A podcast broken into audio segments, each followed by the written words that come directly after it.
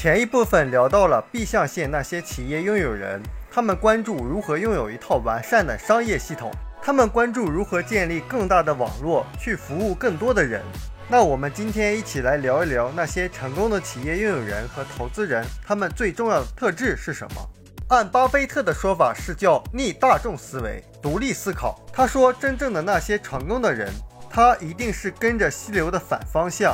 我们再来听一听马云是怎么说的。九五年，我偶然有一次机会到了美国，然后我看到了互联网购物。回来以后，请了二十四个朋友到我家里，要做一个互联网。最后大家投票后，只有一个人支持，说这个说那个，说什么的都有。我经过一个晚上的思考，第二天早晨，我决定我还是要做，去实现我自己的梦想。如今很多优秀的年轻人晚上想想千条路，早上起来走原路。你发现马云决定做互联网的时候，他请了二十四个朋友，二十三个人都反对他。如果你做一件事情，二十四个人里面有二十三个人反对，你还会不会继续做下去？我发现很多人的脑子不是用来思考的。而是跟着别人的嘴跑的。更重要的是，很多人的嘴说的话也不是经过他大脑思考后所说的话。所以说，那些真正获得成功的人，他是逆大众的思维，愿意独立思考的人。很多人他想成功，还不想做与众不同的事，也就是大多数人看不明白的事，因为在意别人的想法和看法。所以很多人甚至连尝试的机会都不给自己，就更谈不上成功了。事实上，那些整天在意别人怎么想、怎么看自己的人，实际上是想多了。因为越是这样的人，实际上越没有多少人整天去想着他，或者说评价他。关于成功人士是逆大众思维、特立独行的人。我们再来看一下投资家吉姆·罗杰斯给他女儿的忠告是什么样。罗杰斯是华尔街的风云人物，他被誉为最富远见的国字投资家。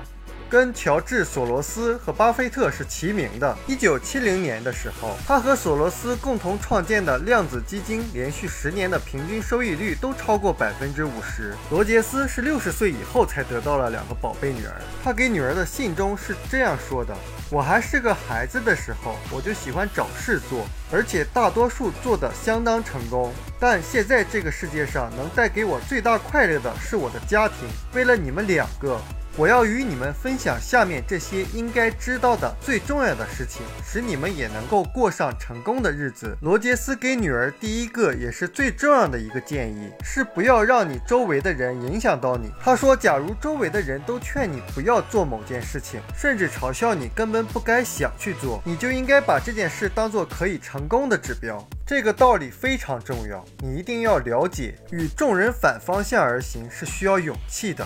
事实上，这个世界从不曾有哪个人是靠从众而成功的。罗杰斯又建议女儿要善用自己的智慧。他说，在生命中总会有某个时刻需要你下非常重要的决定，关于你的工作、家庭生活，关于住在哪，关于怎么投资。这时候会有很多人愿意提供给你忠告，但是记住这句话：你的生活是你自己的，不是别人的。别人的忠告当然有对的时候。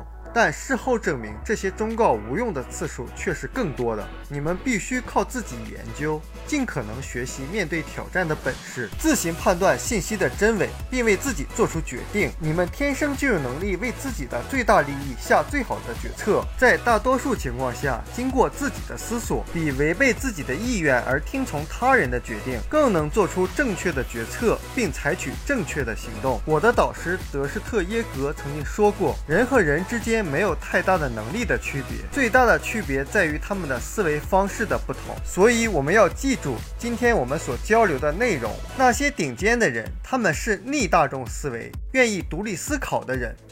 我们书友会希望用十五年时间带动一亿人读书，改变思维，思考致富，和一千个家庭共同实现财务自由。快来加入我们吧！